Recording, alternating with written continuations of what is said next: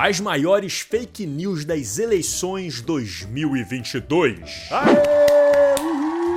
Pô, Jô, tu não vai comentar o resultado do primeiro turno, não, cara? Eu só poderia se eu fosse um vidente.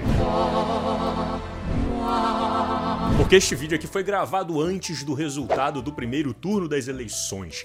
E eu fiquei me perguntando, né, que tipo de tema e de pauta seria legal tratar nessa temporada eleitoral que nós estamos fazendo, independente do resultado do primeiro turno, seja com uma vitória do Lula, seja com um segundo turno à frente. E eu decidi então conversar com vocês sobre algumas das maiores fake news eleitorais, porque independente do resultado, mesmo que as eleições já tenham sido decididas, estas narrativas continuarão circulando por aí, essas histórias continuarão recebendo força total e para isso é interessante que a gente compreenda-as para poder conscientizar as pessoas e esclarecer a população. Interessante é que a expressão fake news acabou se tornando uma popularização importada mal porcamente na tradução do inglês do que nós chamamos de mentira. E curiosamente ela foi desvirtuada já para uma forma de protesto, né? Quando nós não queremos lidar e nos deparar com algum fato. Tu tá ficando careca, hein, Slow? Tá todo mundo aqui vendo, hein? Mentira, ô! Isso é fake news! É fake news de vocês, tá?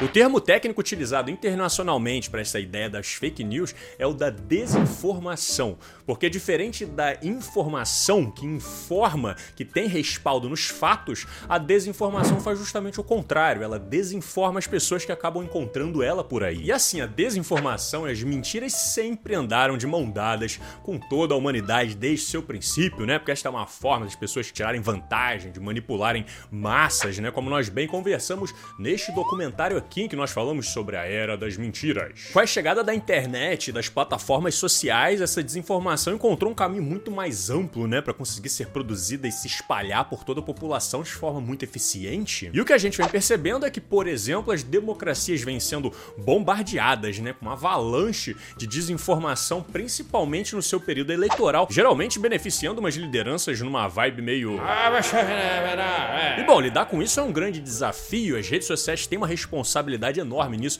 como nós conversamos neste vídeo aqui sobre um vazamento de documentos de dentro do Facebook mostrando um pouco como é a política interna da empresa nesse sentido. Ou como no caso do WhatsApp, né, que foi tipo a rainha da desinformação nas eleições lá de 2018, que usa um sistema tipo muito complexo de lidar, já que ele usa criptografia de ponta a ponta, impedindo que a gente consiga acessar essas informações, rastrear de onde elas veio, de onde elas veio, de onde elas veio, de onde elas vieram, né? Mas felizmente ao longo desse desses últimos anos, né? Depois da paulada que o Brasil tomou de enxurrada de desinformação nas últimas eleições, algumas iniciativas muito interessantes foram surgindo para tentar impedir, reduzir um pouco que o cenário seja parecido neste ano. Algumas delas, por exemplo, é do pessoal se infiltrando em trocentas dezenas de milhares de grupos de WhatsApp, né? Entrando como infiltrado mesmo para poder ir extraindo tudo quanto é meme, vídeo corrente, links de outros lugares e conseguir ter uma noção de quais são as principais fakes e narrativas que andam circulando por ali. E a Folha de São Paulo fez uma matéria se baseando em alguns desses levantamentos. Um deles foi de uma empresa de tecnologia chamada Pavler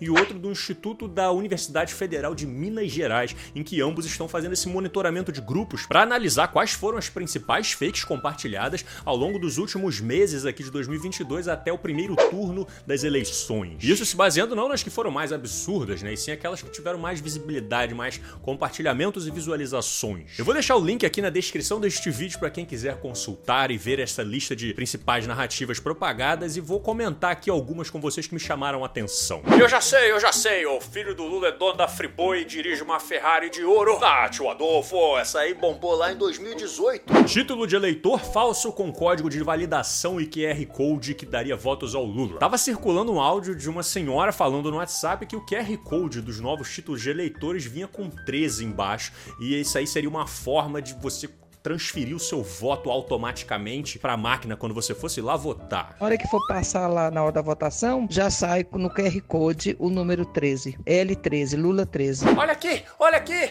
é assim que eles querem roubar os nossos votos. O TSE já fez um esclarecimento de que esse QR Code nada tem a ver com o voto da pessoa. Ele serve apenas para autenticar a documentação, para garantir que não vão falsificar o seu título de eleitor. Foto mostra o tamanho da fazenda da família do Lula que teria o seu valor acima de várias cidades do Brasil. Pois é, essa é uma fake que circula já há alguns anos aí pelas redes, ganhou força de novo agora nessas eleições que mostra a foto desta fazenda aqui dizendo que é da família do Lula. Quando na verdade esta fazenda é de Nova Piratininga, pertence ao agronegócio e, na minha humilde opinião, passa a circular como uma forma de contrapor as grandes mansões que pertencem de fato à família Bolsonaro e foram adquiridas de forma bastante suspeita.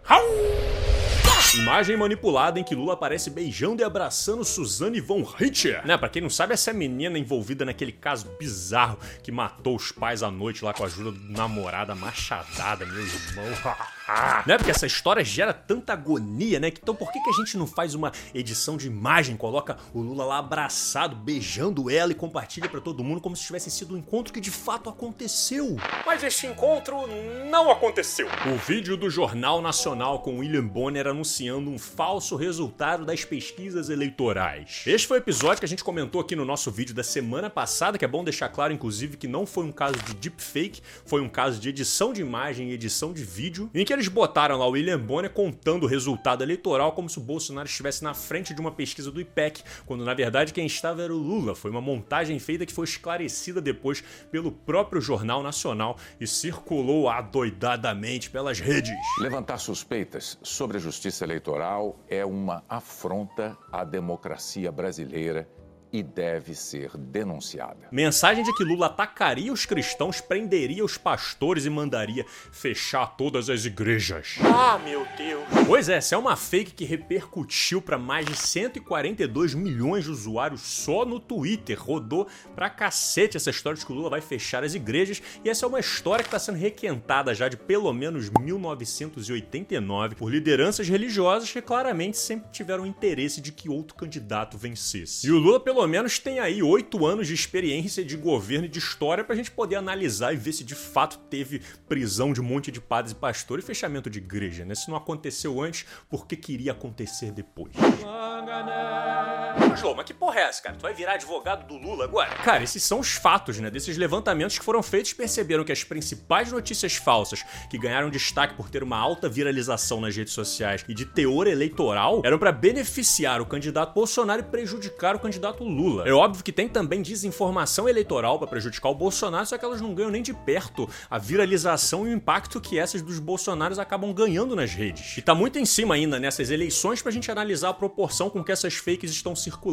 Mas se a gente pegar a experiência das eleições lá de 2018, que nós inclusive já conversamos aqui no canal, a gente vê, por exemplo, que uma análise feita por agências de checagens de fato, até o primeiro turno das eleições de 2018, nove das dez principais notícias falsas que circularam nas redes beneficiavam o Bolsonaro. E já contando com o segundo turno das eleições de 2018, das 123 principais notícias falsas que circularam, cerca de 84,5% delas beneficiavam então o capitão. Ou seja, né, talvez agora em 2022, quatro anos depois, essa proporção mude um pouco, mas a gente percebe que existe uma certa tendência aí. Ah, gente, mas coitados, cara, né? É a forma que eles encontraram de fazer política. Ah, é claro, né, pô, tá certo, todo mundo tem a sua versão. Ah, mas...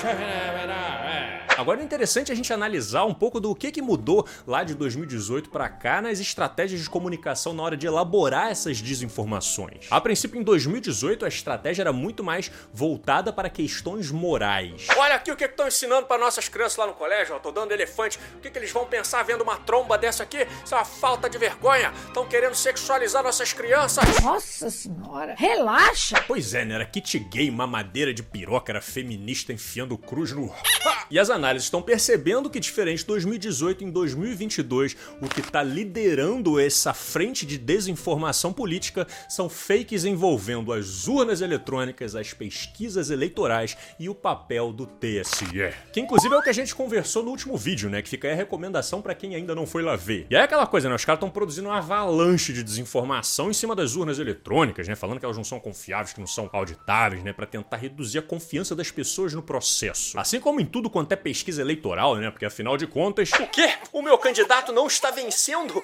não, alguém, por favor, faz o trabalho de vocês, muda essa realidade aqui para mim. Pois é, e aí você junta o combo da desinformação em cima das urnas eletrônicas, da pesquisa eleitoral, do papel do TSE e consegue amarrar na historinha de que, na verdade, o Bolsonaro teria vencido as eleições, mas ele foi injustiçado, o processo foi roubado, foi uma fraude, né? Imitando exatamente os mesmos passos do seu grande ídolo Trump, que tá lá até hoje falando que as eleições foram roubadas. Stop the count! Stop the count!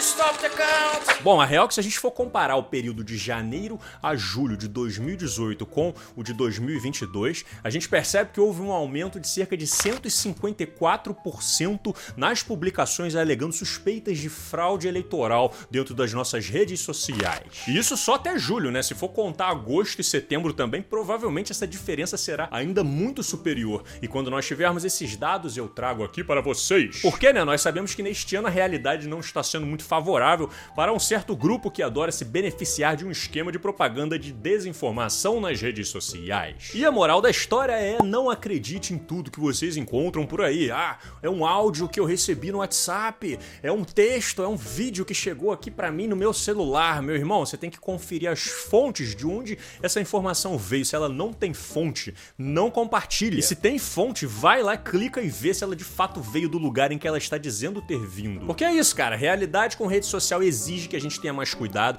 exige que a gente tenha um trabalho mínimo investigativo para não sair simplesmente acreditando em qualquer coisa e sair compartilhando qualquer coisa. Sigam os divulgadores do Science Vlogs Brasil, que são pessoas confiáveis, que eu vou deixar também aqui na descrição. E lembre-se sempre de pedir para papai, mamãe, titio, todo mundo que te mandar informação, você peça as fontes. Nós temos o direito de saber a fonte de onde aquela informação veio. E aproveita e deixa um like, um comentário, compartilha bastante. Quem puder contribuir financeiramente, se tornar um dos nossos apoiadores, a gente agradece muito e muito obrigado a todos que estão aqui hoje ao Estúdio 42 e a gente se vê. Um grande abraço e valeu!